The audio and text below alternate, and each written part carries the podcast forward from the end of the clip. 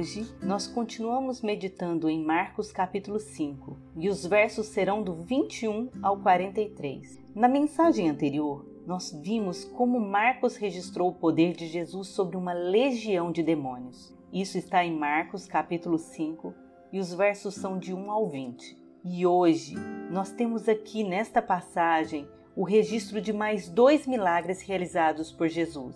Isto para que eu e você possamos conhecer melhor o nosso Salvador e entender a sua divindade, o seu poder, a sua majestade e a sua misericórdia para com a situação de miséria que o pecado reduziu à nossa raça.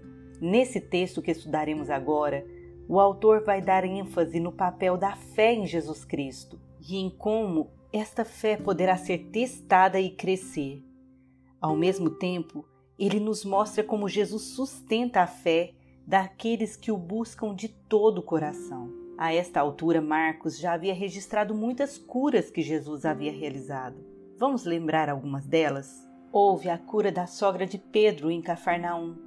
E no mesmo dia, Jesus curou muitos outros doentes. Em seguida, a cura de um leproso em uma das vilas da Galileia. Teve a cura do paralítico conduzido por quatro amigos na cidade de Cafarnaum. Depois, na sinagoga, Jesus cura um homem com a mão ressequida. Marcos também relata que Jesus curou muitas pessoas às margens do mar da Galileia e agora ele registra a primeira ressurreição que Cristo fez, a ressurreição da filha de um homem chamado Jairo. Ao mesmo tempo que Jesus cura também uma mulher que padecia de um fluxo de sangue, ou seja, uma hemorragia. As duas histórias são narradas juntas e houve um objetivo para que essas histórias estivessem ligadas. Era importante mostrar o motivo da demora que houve para Jesus curar a filha de Jairo chegando ao ponto de não mais curá-la, mas sim ressuscitá-la. E neste processo, a fé de Jairo sofreu diversos desafios.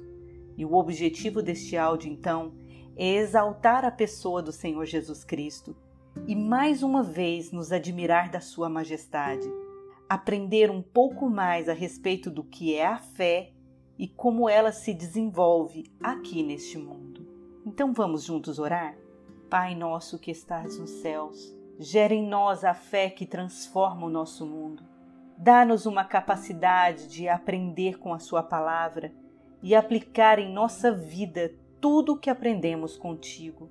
Ensina-nos a te obedecer, a viver em santidade. Não nos deixe cair em tentação. Livra-nos do mal. Eu oro em nome de Jesus Cristo. Amém.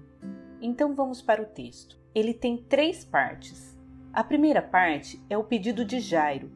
Acompanhe na sua Bíblia, Marcos capítulo 5, verso 21 em diante.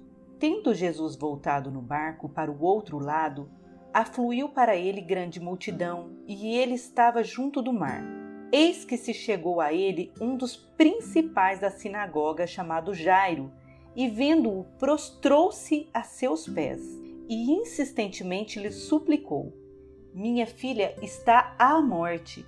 Vem, impõe as mãos sobre ela para que seja salva e viverá. Jesus foi com ele. Este evento aconteceu logo após Jesus voltar da terra dos Gerazenos, onde havia expulsado a legião de demônios e sido expulso por aquele povo. E quando ele chega, já na outra margem, já estava lá uma grande multidão esperando por ele. Neste momento, um dos chefes da sinagoga de Cafarnaum, ou seja, um judeu, que o texto não diz ser um fariseu, mas era responsável pela sinagoga, se prostra diante de Jesus. E por que que isso é tão importante? Bem, o fato é que um judeu jamais adorava um homem. Ele só adoraria aquele homem se estivesse convencido de que ele era o Messias, o Filho de Deus. Mateus, quando narra este mesmo episódio, diz que Jairo o adorou. Então, ao fazer isto, aquele judeu estava declarando que acreditava de todo o coração que Jesus era o Cristo. E de joelhos, com insistência, ele suplica ao Senhor Jesus para ir até a sua casa e curar a sua filha. A menina tinha 12 anos. Nós vemos isso no verso 42, e o evangelista Lucas acrescenta que ela era filha única e estava à beira da morte. Jairo pede a Jesus que venha e impõe as suas mãos sobre ela para que ela seja salva e viva. Aquele homem tinha a convicção do poder de Jesus. É bem provável que já tinha visto muitas vezes a manifestação dos milagres que o Senhor havia realizado. E o texto diz simplesmente que Jesus foi com ele. Deixou a multidão e foi. Acredito que Jesus sentiu a fé absoluta que havia ali. Era um coração convicto de quem ele era. Mas a multidão seguiu eles também e o alvoroço era muito grande. O texto diz que a multidão seguiu apertando-o de todos os lados. Acontece que havia uma urgência para chegar à casa de Jairo. A menina estava morrendo, mas no caminho a ida de Jesus foi interrompida por uma mulher enferma. E esta é a segunda parte do relato. E lemos assim nos versos 25 até o 34. Grande multidão o seguia, comprimindo-o. Aconteceu que certa mulher, que havia doze anos, vinha sofrendo de uma hemorragia e muito padecer à mão de vários médicos, tendo despendido tudo quanto possuía, sem contudo nada aproveitar, antes, pelo contrário, indo a pior. Tendo ouvido a fama de Jesus, vindo por trás dele, por entre a multidão, tocou-lhe a veste, porque dizia: Se eu apenas lhe tocar as vestes, ficarei curada. E logo se lhe estancou a hemorragia, e sentiu no corpo estar curada do seu flagelo. Jesus, reconhecendo imediatamente que dele saíra poder, virando-se no meio da multidão, perguntou: Quem me tocou as vestes? Responderam-lhe os discípulos: Vês que a multidão te aperta e dizes: Quem me tocou? Ele, porém, olhava ao redor para ver quem fizera isso. Então, a mulher atemorizada e tremendo, sabendo que nela se operara, veio, prostrou-se diante dele e declarou toda a verdade. E ele disse-lhe: Filha, a tua fé te salvou, vai-te em paz e fica livre do teu mal. Até aqui.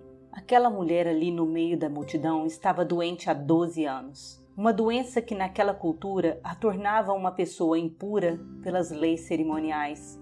E nós sabemos disso porque, pelas leis judaicas, uma mulher com fluxo de sangue não podia tocar em ninguém, nem ir à sinagoga, e neste período ela era considerada impura.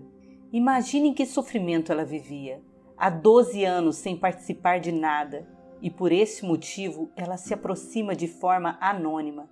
Mas em seu coração a fé era tanta que ela sabia que se ao menos tocasse a capa de Jesus ficaria curada. O texto diz que ela já havia gastado tudo o que possuía com médicos e só piorava. Lucas, que era médico, no seu evangelho acrescenta um pequeno detalhe. Ele diz: nenhum médico tinha sido capaz de curá-la.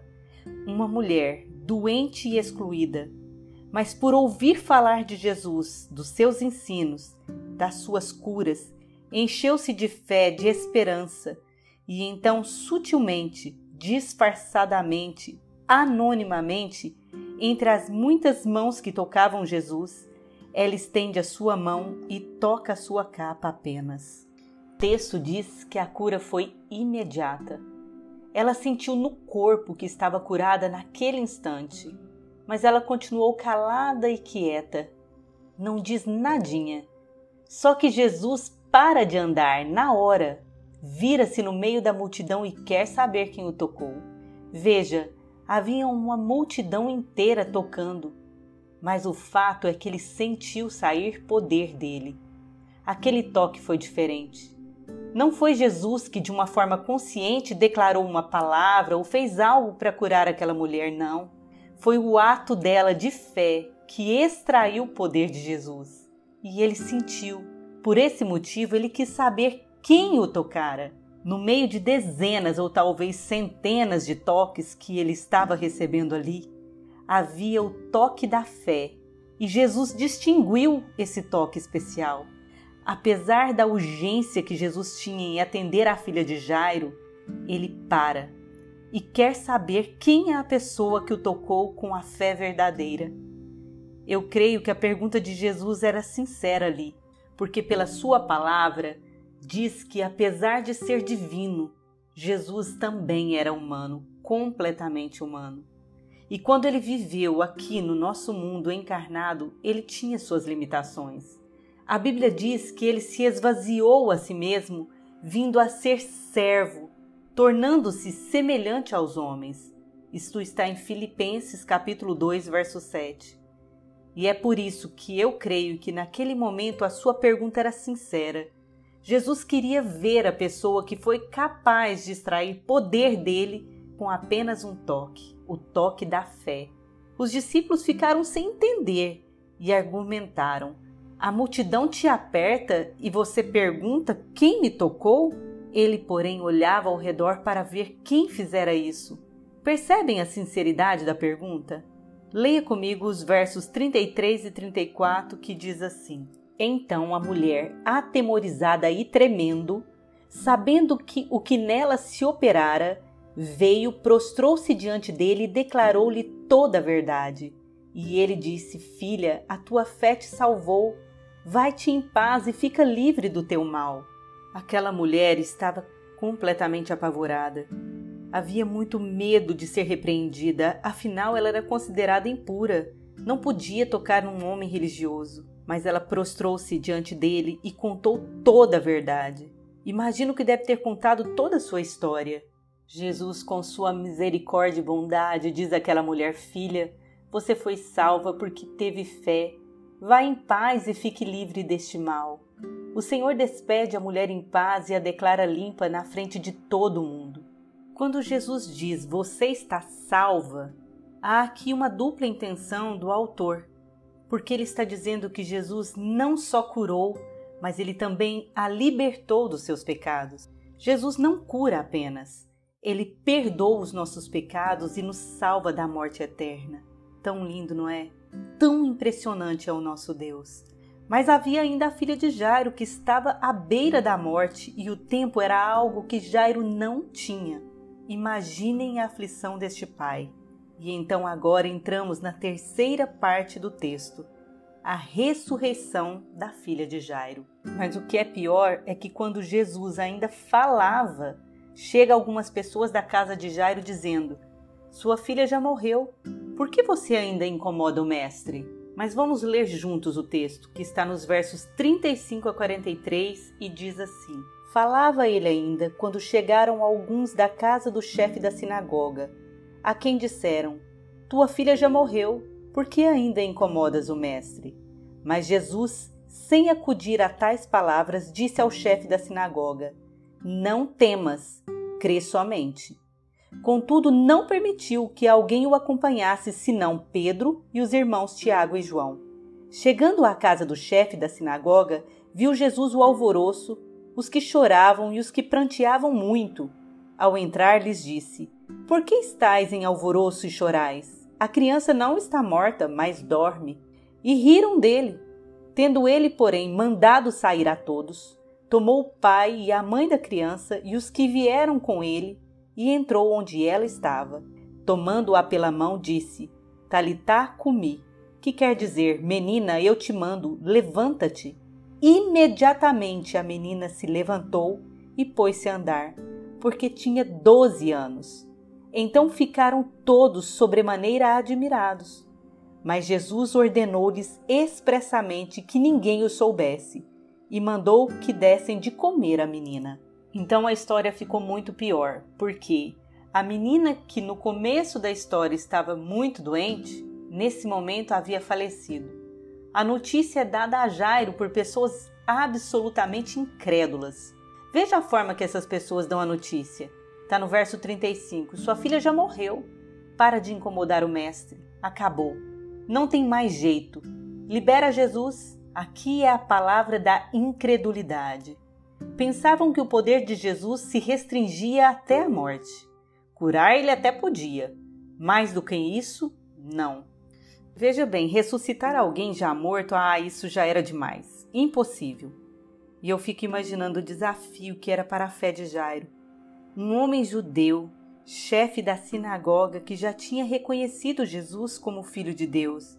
E mais, ele se prostrou diante dele. Que teste! Mas a sua fé deveria permanecer ativa. mesmo diante do obstáculo tremendo que estava à sua frente. Será que eu e você temos essa fé? Aquilo que parecia difícil agora se tornou impossível. Você confiaria ainda? Quero que você preste atenção nisso.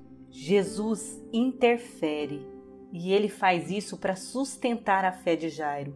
Veja o verso 36. Ele diz: Não tenha medo, Jairo. E aqui nós percebemos que o oposto da fé é o medo medo da pobreza, medo da doença, medo do futuro. O medo é o maior inimigo da fé. E Jesus diz então para ele: Não tenha medo diante desta má notícia. Apenas creia, confia em mim. E quando Jesus diz isto para Jairo, ele está dizendo que a morte não é o fim para ele e que ele poderia ressuscitar a sua filha. A morte não marca os limites do poder do Filho de Deus. Jesus ainda toma mais uma medida para proteger a fé de Jairo. Diz no verso 37 que ele manda embora todos aqueles incrédulos. Jesus não permitiu que ninguém o acompanhasse. Apenas cinco pessoas ele permitiu: Pedro, Tiago e João. Jairo e sua esposa, somente estes. O resto ele manda embora. Jesus afasta de Jairo a fonte do medo são pessoas tóxicas, os pensamentos negativos, as palavras que causam dor. Mas ao chegar na casa de Jairo, a fé dele sofre mais um desafio. Veja o que ele encontra ao chegar em casa. Verso 38. Chegando à casa do chefe da sinagoga, viu Jesus o alvoroço, os que choravam e os que pranteavam muito. Vocês conseguem imaginar o coração desse homem? a sua única filha morta sobre a cama. A família chorando muito, quanta dor. Mas Jesus interfere novamente e diz o que está no verso 39. Ao entrar, lhes disse: Por que estáis em alvoroço e chorais? A criança não está morta, mas dorme.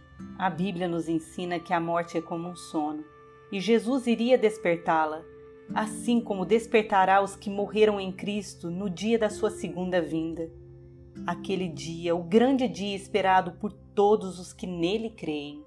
O texto diz que as pessoas riram dele. Veja, as mesmas pessoas que faziam alvoroço e muito choro, agora dão risadas e zombam das palavras de Jesus. Incrédulos. Jesus então manda a todos sair dali. Não deixa ninguém, apenas as cinco pessoas que falamos antes. Veja o verso 40 e 42 e riram-se dele. Tendo ele, porém, mandado sair a todos, tomou o pai e a mãe da criança e os que vieram com ele entrou onde ela estava. Tomando-a pela mão, disse: Talitá cumi, que quer dizer menina, eu te mando, levanta-te. Imediatamente a menina se levantou e pôs-se a andar, pois tinha doze anos. Então ficaram todos sobremaneira admirados, apenas com a ordem Menina, eu te ordeno, levanta-te. Imediatamente ela se levanta e põe-se a andar. Lucas disse que quando Jesus pronunciou as palavras Talitá comi, isto é aramaico, voltou-lhe o espírito, ou seja, voltou o fôlego de Deus para aquele corpo, e então a junção do fôlego de Deus ao corpo torna-se novamente uma alma vivente. Está escrito no verso 43. Mas Jesus ordenou-lhes expressamente que ninguém o soubesse e mandou que dessem de comer à menina. Então fica a pergunta: por que Jesus pede para darem de comer à menina? É simples. Aquilo era a prova que ela estava viva. Ela iria então comer. Não era um espírito, era uma pessoa de volta à vida. E o texto diz que todos ficaram sobremaneira admirados. Mas como não? ficamos sem dúvida alguma admirados com o nosso Deus. Como Ele é poderoso, quanta misericórdia e amor Ele tem por nós humanos. Sim, nós somos falhos e pecadores, mas Ele nos ama. Então Jesus ordena expressamente que ninguém ficasse sabendo. Os incrédulos, os de coração duro, deveriam permanecer como estavam. O tempo de Jesus se revelar plenamente ainda não havia chegado apenas aqueles que podiam ver além das circunstâncias. Estes poderiam compreender quem de fato ele era. E então, o que esse texto tão rico nos ensina? Para mim, em primeiro lugar, este texto nos mostra que Jesus era Deus, o Messias prometido. O poder fluía dele para curar. Ele tinha poder sobre a morte. Com duas palavras, ele podia fazer voltar uma pessoa à vida. Só Deus pode fazer isso. Aprendemos também aqui que Jesus era verdadeiramente Deus, mas também verdadeiramente homem. Sim, ele tinha o poder de Deus Pai fluindo através dele quando estava aqui encarnado. Mas havia se esvaziado de muitos atributos divinos para estar no nosso meio. Por exemplo, a onipresença, ele não estava em todos os lugares ao mesmo tempo. A onisciência, ele disse que não sabia o dia e a hora da sua segunda vinda, somente o Pai. Havia sim limitações. Haveria de morrer e sofrer pela ausência completa do Pai quando os nossos pecados estivessem sobre ele.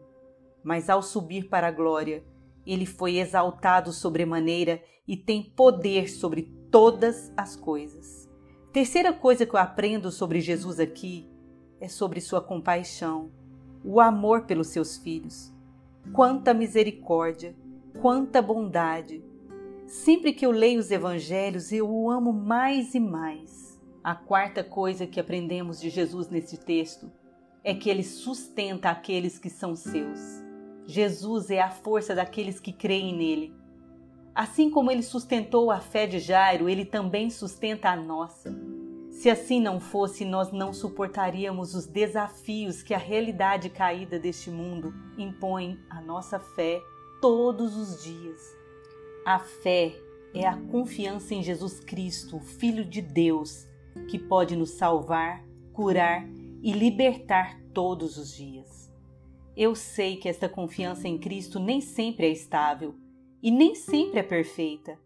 Esta confiança é constantemente desafiada aqui neste mundo. Primeiro, pela aparente demora em Deus responder às nossas orações. Não foi assim com Jairo? Outras vezes, quando tudo parece piorar ainda mais. Antes a menina estava doente, depois estava morta.